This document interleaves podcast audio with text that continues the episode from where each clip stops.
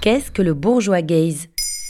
Merci d'avoir posé la question. En juin 2021 est sorti le film 16 printemps de Suzanne Lindan-Kiberlan qui réalise son premier long métrage à 21 ans. Les critiques tombent en avalanche, qualifiant son travail de bourgeois. Le grand reproche fait au film est de s'inscrire dans une vision bourgeoise du monde. Le monde est alors perçu à travers les lunettes déformantes de la bourgeoisie. C'est cette idée-là qu'il y a derrière le bourgeois gaze.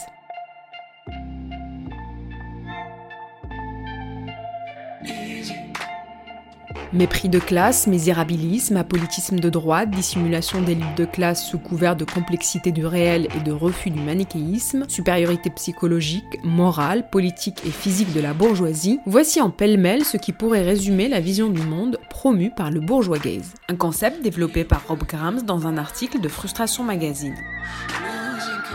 Un regard qui existe souvent dans le cinéma français, pour qui la province, par exemple, a globalement le visage de Roubaix, une lumière, le film de Desplechin, quand ce n'est pas la province des résidences secondaires en Normandie, en Bretagne, au Cap Ferré ou en Provence.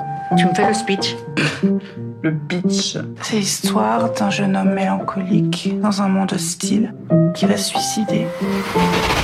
Extrait de la bande-annonce de Garçon chiffon. La souffrance est un autre thème traité dans le cinéma bourgeois, mais avec subtilité, comme pour parler des relations toxiques complexes dans Mon roi de Maïwen ou de ses problèmes existentiels illustrés par Nicolas Maury avec Garçon chiffon. Et de quoi il parle, le film 16 printemps? Dans le film, Suzanne a 16 ans. Elle s'ennuie avec les jeunes gens de son âge. Elle est mûre pour la vie, les arts, les hommes, mûre pour l'aventure, la vraie, dans les rues de Montmartre. Un film où l'on peut deviner la part autobiographique dans le récit. Le personnage s'appelle Suzanne. Suzanne va au café, Suzanne découvre le théâtre, Suzanne tombe amoureuse. Extrait de la bande-annonce de 16 printemps.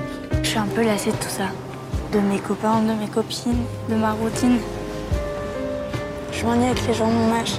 A priori, n'importe quelle jeune fille aurait confié ce récit à son journal intime, mais Suzanne Lindan-Kiberlan est la fille de Vincent Lindan et de Sandrine Kiberlan, deux comédiens français que l'on ne présente plus. Elle raconte donc naturellement son récit dans un film. Attends, c'est quand même une femme derrière la caméra. Pourquoi ce ne serait pas du female gaze comme on l'a vu dans un précédent épisode de Maintenant vous savez? Parce que justement, comme on a pu le voir dans notre épisode, le female gaze n'est pas l'inverse du male gaze. Il peut être produit, quel que soit le genre du réalisateur ou de la réalisatrice. Il n'est pas impératif d'être une femme pour le réussir. C'est un regard qui met en valeur l'expérience féminine dans nos images et nos imaginaires. On peut penser que Suzanne Lindan-Kiberlan nous partage son expérience féminine et dans ce sens tu as raison. Seulement dans cet exemple, la lentille du female gaze se brouille sous la lentille du regard et du vécu bourgeois. Comment elle s'en défend, la réalisatrice? Suzanne Lindan-Kiberlan présente le film comme un récit intemporel d'une adolescente qui découvre la vie sans trop le lier à l'époque, ni à la surprésence des réseaux sociaux et des écrans dans la vie des jeunes, comme elle l'explique ici à Yann Barthès dans Le Quotidien. La volonté que j'avais dans le film, c'est qu'il y a un truc très intemporel vu que je parle de deux choses universelles, c'est-à-dire l'adolescence et le, la découverte euh, de, des histoires d'amour. J'avais envie que tout le monde puisse s'y référer et s'y retrouver. Et donc le premier truc euh, qui m'est venu quand j'ai écrit le scénario, c'est de pas mettre de marqueur d'époque. C'est de vouloir parler de l'universel en ayant grandi dans les beaux quartiers parisiens, mais c'est à cet endroit-là précisément que la critique se niche. La prétention derrière cette ambition est en effet critiquable, dans le sens où le bourgeois gay s'explique par une extrême prédominance des bourgeois dans le cinéma français, peuplé par les fils et filles d'eux, en provenance de milieux extrêmement privilégiés et parisiens, dans lequel il n'est possible de percer qu'avec des moyens financiers et sociaux très importants, acquis dès la naissance en se confortant à l'idéologie et à l'esthétique dominante.